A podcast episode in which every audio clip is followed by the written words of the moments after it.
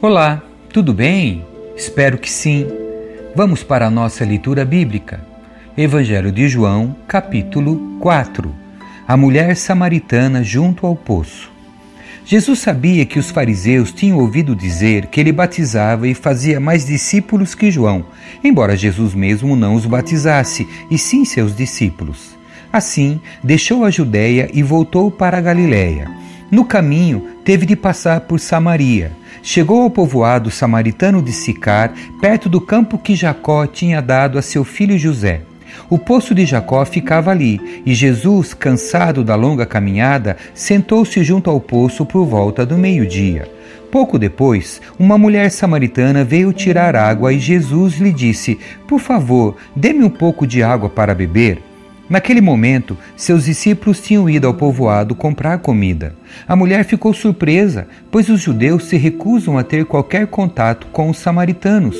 Você é judeu e eu sou uma mulher samaritana, disse ela a Jesus. Como é que me pede água para beber? Jesus respondeu: Se ao menos você soubesse que presente Deus tem para você e com quem está falando, você me pediria e eu lhe daria água viva. Mas você não tem corda nem balde e o poço é muito fundo, disse ela. De onde tiraria essa água viva? Além do mais, você se considera mais importante que nosso antepassado Jacó, que nos deu este poço?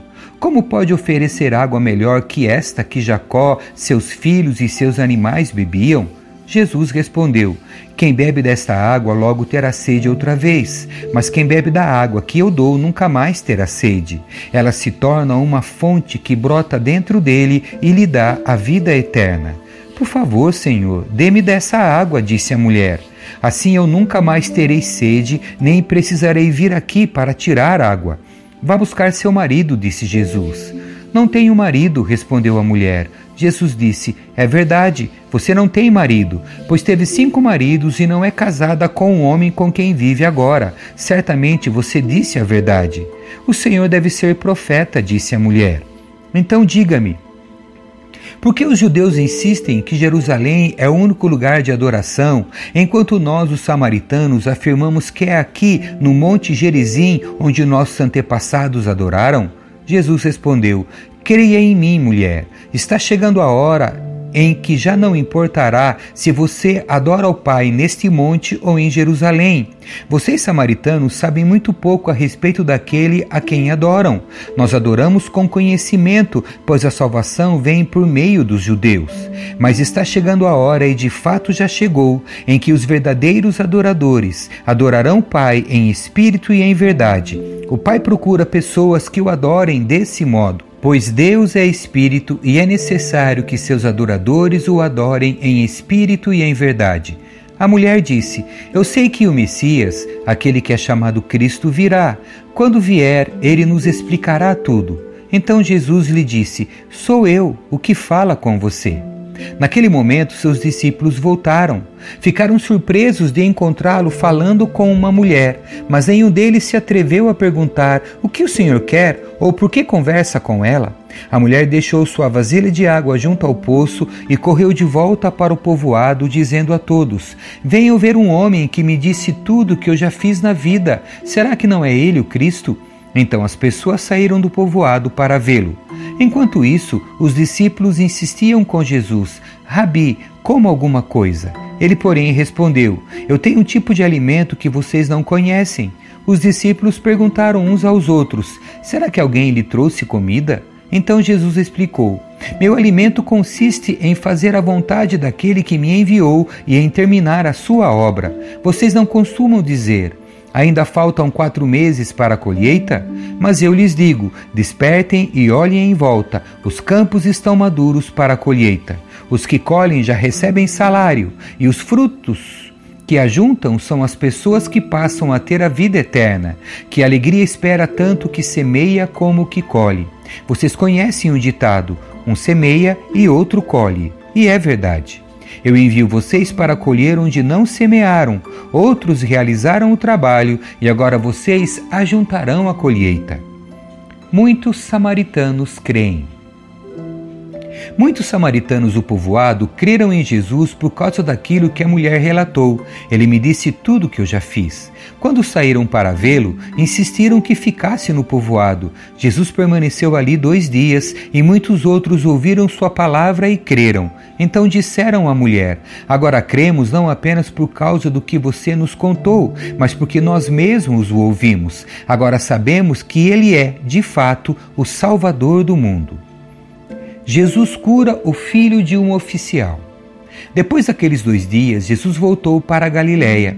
Ele mesmo tinha dito que um profeta não é honrado em sua própria terra. Mas, uma vez que os galileus haviam estado em Jerusalém para a festa da Páscoa e visto tudo que Jesus fizera, eles o receberam. Enquanto Jesus viajava pela Galiléia, chegou a Caná, onde tinha transformado água em vinho.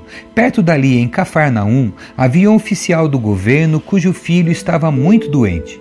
Quando soube que Jesus viera da Judéia para a Galiléia, foi até ele e suplicou que fosse a Cafarnaum para curar seu filho que estava à beira da morte. Jesus exclamou: Jamais crerão, a menos que vejam sinais e maravilhas. O oficial implorou: Senhor, por favor, venha antes que meu filho morra. Volte, disse Jesus, seu filho viverá. O homem creu nas palavras de Jesus e partiu para casa. Enquanto estava a caminho, alguns de seus servos vieram a seu encontro com a notícia de que seu filho estava vivo e bem. Ele perguntou quando o menino havia começado a melhorar e eles responderam: Ontem à tarde, a uma hora, a febre subitamente desapareceu. Então o pai percebeu que havia sido naquele exato momento que Jesus tinha dito: Seu filho viverá. E o oficial e todos de sua casa creram em Jesus. Esse foi o segundo sinal que Jesus realizou na Galiléia depois que veio da Judéia. Capítulo 5 Jesus cura um homem no sábado. Depois disso, Jesus voltou a Jerusalém para uma das festas religiosas dos judeus. Dentro da cidade, junto à Porta das Ovelhas, ficava o tanque de Betesda com cinco pátios cobertos. Ficavam ali cegos, mancos e paralíticos, uma multidão de enfermos esperando o movimento da água, pois um anjo do Senhor descia de vez em quando e agitava a água. O primeiro que entrava no tanque após a água ser agitada era curado de qualquer enfermidade que tivesse. Um dos homens ali estava doente havia 38 anos.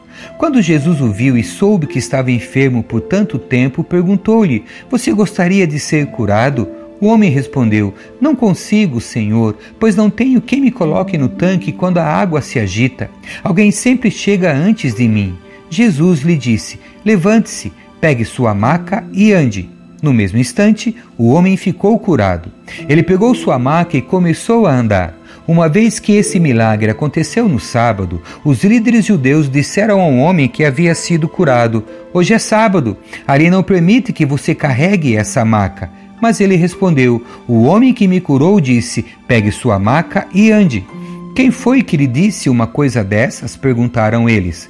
O homem não sabia, pois Jesus havia desaparecido no meio da multidão. Mais tarde, Jesus o encontrou no templo e lhe disse: Agora você está curado, deixe de pecar, para que nada pior lhe aconteça. O homem foi até os líderes judeus e lhes disse que tinha sido Jesus quem o havia curado. Jesus afirma ser o Filho de Deus. Então os líderes judeus começaram a perseguir Jesus por não respeitar as regras do sábado. Jesus, porém, disse: Meu pai sempre trabalha e eu também. Assim, os líderes judeus se empenharam ainda mais em encontrar um modo de matá-lo, pois ele não apenas violava o sábado, mas afirmava que Deus era seu pai e, portanto, se igualava a Deus. Jesus respondeu: Eu lhes digo a verdade.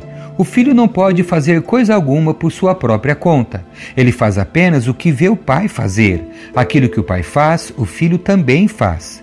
Pois o pai ama o filho e lhe mostra tudo o que faz. Na verdade, o Pai lhe mostrará obras ainda maiores que estas, para que vocês fiquem admirados. Pois assim como o Pai dá vida àqueles que ele ressuscita dos mortos, também o Filho dá vida a quem ele quer. Além disso, o Pai não julga ninguém, mas deu ao Filho autoridade absoluta para julgar, para que todos honrem o Filho como honram o Pai. Quem não honra o Filho, certamente não honra o Pai que o enviou. Eu lhes digo a verdade: quem ouve minha mensagem e crê naquele que me enviou tem a vida eterna. Jamais será condenado, mas já passou da morte para a vida. E eu lhes asseguro que está chegando a hora, e de fato já chegou, em que os mortos ouvirão minha voz, a voz do Filho de Deus, e aqueles que a ouvirem viverão.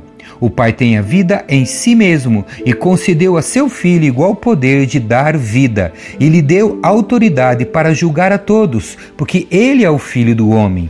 Não fiquem tão surpresos. Na verdade, vem o tempo em que todos os mortos ouvirão em seus túmulos a voz do Filho de Deus e ressuscitarão. Aqueles que fizeram o bem ressuscitarão para terem vida eterna, e aqueles que continuaram a fazer o mal ressuscitarão para serem julgados. Não posso fazer coisa alguma por minha própria conta. Julgo conforme aquilo que Deus me diz. Logo, meu julgamento é justo, pois não faço minha própria vontade, mas a vontade do Pai que me enviou. Testemunhas de Jesus. Se eu testemunhasse a respeito de mim mesmo, meu testemunho não seria válido. Mas há outro que também testemunha sobre mim, e eu lhes asseguro que tudo o que ele diz a meu respeito é verdadeiro. Vocês enviaram investigadores para ouvir João, e o testemunho dele sobre mim é verdadeiro. Claro que não tenho necessidade alguma de testemunhas humanas, mas digo estas coisas para que vocês sejam salvos. João era como uma lâmpada que queimava e brilhava, e por algum tempo vocês se empolgaram com a mensagem dele. Mas eu tenho um testemunho maior que o de João, as obras que realizo. O Pai me deu essas obras para concluir, e elas provam que ele me enviou. E o Pai que me enviou testemunhou ele próprio a meu respeito. Vocês nunca ouviram sua voz, nem o viram pessoalmente, e não têm sua mensagem no coração, pois não creem em mim, aquele que foi enviado por ele. Vocês estudam minuciosamente as Escrituras porque creem que elas lhes dão vida eterna, mas as Escrituras apontam para mim. E, no entanto, vocês se recusam a vir a mim para receber essa vida. Sua aprovação não vale nada para mim, pois eu sei que o amor a Deus não está em vocês. Eu vim em nome de meu Pai e vocês me rejeitaram. Se outro vier em seu próprio nome, vocês o receberão. Não é de admirar que não possam crer, pois vocês honram uns aos outros, mas não se importam com a honra que vem do único Deus. Mas não sou eu quem os acusará diante do Pai. Moisés os acusará. Sim, Moisés, em quem vocês põem sua esperança. Se crescem de fato em Moisés, creriam em mim, pois ele escreveu a meu respeito. Contudo, uma vez que não creem naquilo que ele escreveu, como crerão no que eu digo? Capítulo 6 A primeira multiplicação dos pães. Depois disso, Jesus atravessou o mar da Galiléia, conhecido também como o mar de Tiberíades. Uma grande multidão o seguia por toda parte, pois tinham visto os sinais que ele havia realizado ao curar os enfermos. Então Jesus subiu a um monte e sentou-se com seus discípulos. Era quase tempo da festa judaica da Páscoa. Jesus logo viu uma grande multidão que vinha a seu encontro. Voltando-se para Filipe, perguntou: Onde podemos comprar pão para alimentar toda essa gente? Disse isso para pôr Filipe à prova, pois já sabia o que ia fazer. Filipe respondeu: Mesmo que trabalhássemos vários meses, não teríamos dinheiro suficiente para dar alimento a todos. Então um de seus discípulos, André, irmão de Simão Pedro, falou: Aqui está um rapaz com cinco pães de cevada e dois peixes. Mas que adianta isso para tanta gente? Jesus respondeu: Digam ao povo que se sente. Todos se sentaram na grama que cobria o monte. Só os homens eram cerca de cinco mil. Então Jesus tomou os pães, agradeceu a Deus e os repartiu entre o povo. Em seguida, fez o mesmo com os peixes, e todos comeram à vontade. Depois que todos estavam satisfeitos, Jesus disse a seus discípulos: Agora juntem os pedaços que sobraram para que nada se desperdice. Eles juntaram o que restou e encheram doze cestos com as sobras. Quando o povo viu Jesus fazer esse sinal, exclamou: Sem dúvida, ele é o profeta que haveria de vir ao mundo. Jesus sabia que pretendiam obrigá-lo a ser rei deles, de modo que se retirou sozinho para o monte. Jesus anda sobre o mar. Ao entardecer, os discípulos de Jesus desceram a praia, entraram no barco e atravessaram o mar em direção a Cafarnaum. Quando escureceu, porém, Jesus ainda não tinha vindo se encontrar com eles. Logo, um vento forte veio sobre eles e o mar ficou muito agitado. Depois de remarem cinco ou seis quilômetros, de repente viram Jesus caminhando sobre o mar em direção ao barco. Ficaram aterrorizados, mas ele lhes disse: Sou eu, não tenham medo. Eles o receberam no barco e logo em seguida chegaram a seu destino. Jesus, o pão da vida. No dia seguinte, a multidão que tinha ficado do outro lado do mar viu que os discípulos haviam pegado o único barco dali e que Jesus não fora com eles. Alguns barcos de Tiberíades se aproximaram do lugar onde o povo tinha comido os pães depois que o Senhor os abençoou. Quando a multidão viu que nem Jesus nem os discípulos estavam ali, todos entraram nos barcos e atravessaram para Cafarnaum a fim de procurá-lo. Encontraram-no do outro lado do mar e lhe perguntaram: Rabi, quando o Senhor chegou aqui? Jesus respondeu: eu lhes digo a verdade. Vocês querem estar comigo não porque entenderam os sinais, mas porque lhes dei alimento. Não se preocupem tanto com coisas que se estragam, como a comida, mas usem suas energias buscando o alimento que permanece para a vida eterna, o qual o Filho do Homem pode lhes dar. Pois Deus, o Pai, colocou em mim seu selo de aprovação. Nós também queremos realizar as obras de Deus, disseram eles. O que devemos fazer? Jesus lhes disse: Esta é a única obra que Deus quer de vocês. Creiam naquele que ele enviou. Eles responderam: Se deseja que creiamos no Senhor, mostre-nos um sinal. O que o Senhor pode fazer? Afinal, nossos antepassados comeram maná no deserto. As Escrituras dizem: Moisés lhes deu de comer pão do céu. Jesus disse: Eu lhes digo a verdade. Não foi Moisés quem lhes deu o pão do céu, é meu Pai quem dá o verdadeiro pão do céu a vocês. O verdadeiro pão de Deus é aquele que desce do céu e dá vida ao mundo. Senhor, dê-nos desse pão todos os dias, disseram eles. Jesus respondeu: Eu sou o pão da vida. Quem vem a mim nunca mais terá fome. Quem crê em mim nunca mais terá sede. Mas vocês não creram em mim, embora me tenham visto. Contudo, aqueles que o Pai me dá virão a mim, e eu jamais os rejeitarei, pois desci do céu para fazer a vontade daquele que me enviou, e não a minha própria vontade. E esta é a vontade de Deus, que eu não perca um sequer de todos que ele me deu, mas que ressuscite todos no último dia.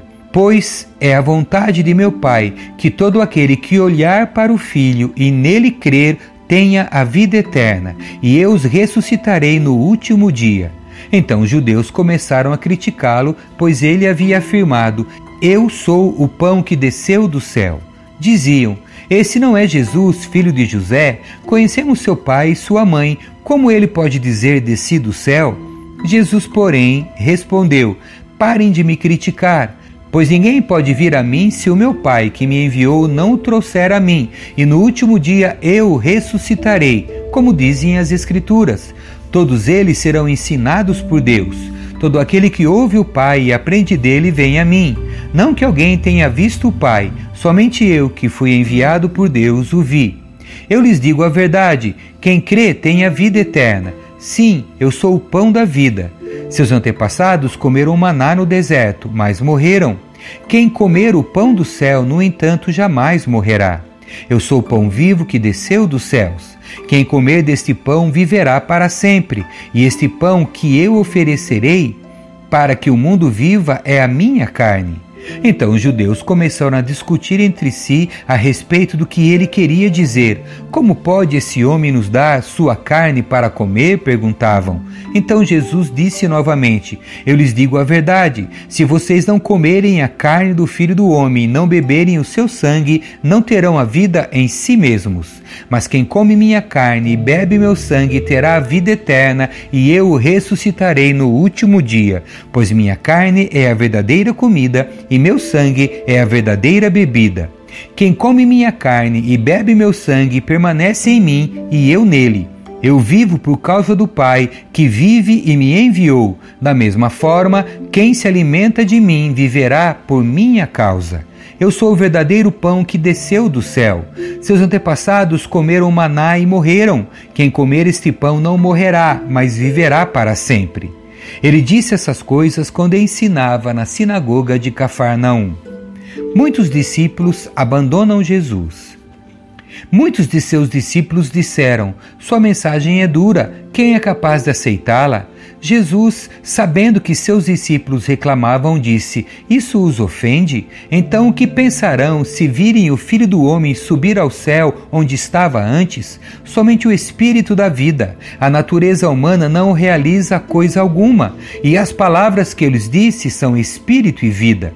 Mas alguns de vocês não creem em mim, pois Jesus sabia desde o princípio quem não acreditava nele e quem iria traí-lo. E acrescentou: Por isso eu disse que ninguém pode vir a mim a menos que o Pai o dê a mim. Nesse momento, muitos de seus discípulos se afastaram dele e o abandonaram. Então Jesus se voltou para os doze e perguntou: Vocês também vão embora? Simão Pedro respondeu: Senhor, para quem iremos? O Senhor tem as palavras da vida eterna.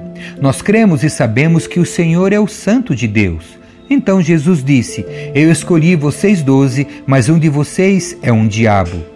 Ele se referia a Judas, filho de Simão Iscariotes, um dos doze, que mais tarde o trairia. Amém. Que Deus abençoe a sua leitura. Tchau.